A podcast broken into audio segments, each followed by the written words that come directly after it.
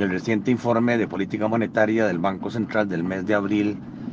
este revisa la proyección de crecimiento económico del 2023 hacia arriba del 2.7% que estaba previsto a un significativo 3.3%. Esto es un aumento de 0.6% en la proyección, explicado principalmente por mejores proyecciones de crecimiento económico de nuestros socios comerciales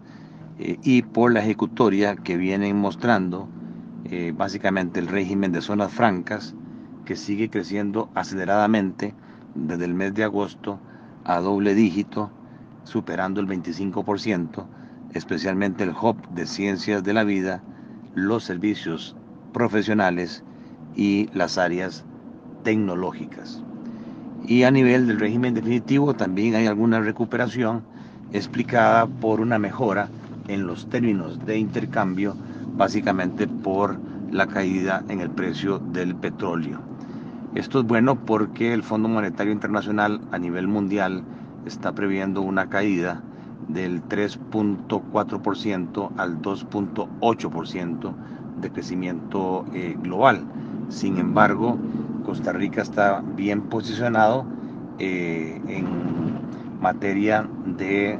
eh, fabricación de insumos médicos, en materia de centros de servicio compartido, call centers y apoyo tecnológico, lo cual hace que alrededor del 15% del valor agregado nacional se vea eh, mejorado por tasas de crecimiento inéditas de doble dígito.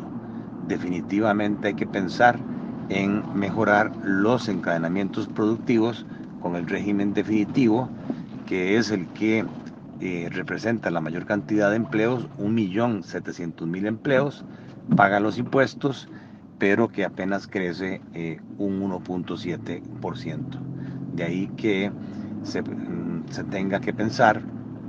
en una estrategia país para lograr que las empresas, sobre todo las de origen doméstico, cumplan con requisitos de capacitación, certificaciones, recursos humanos, tecnología, para poder optar a ser proveedoras de la cadena de valor de las, em, de las empresas dinámicas, de zonas francas.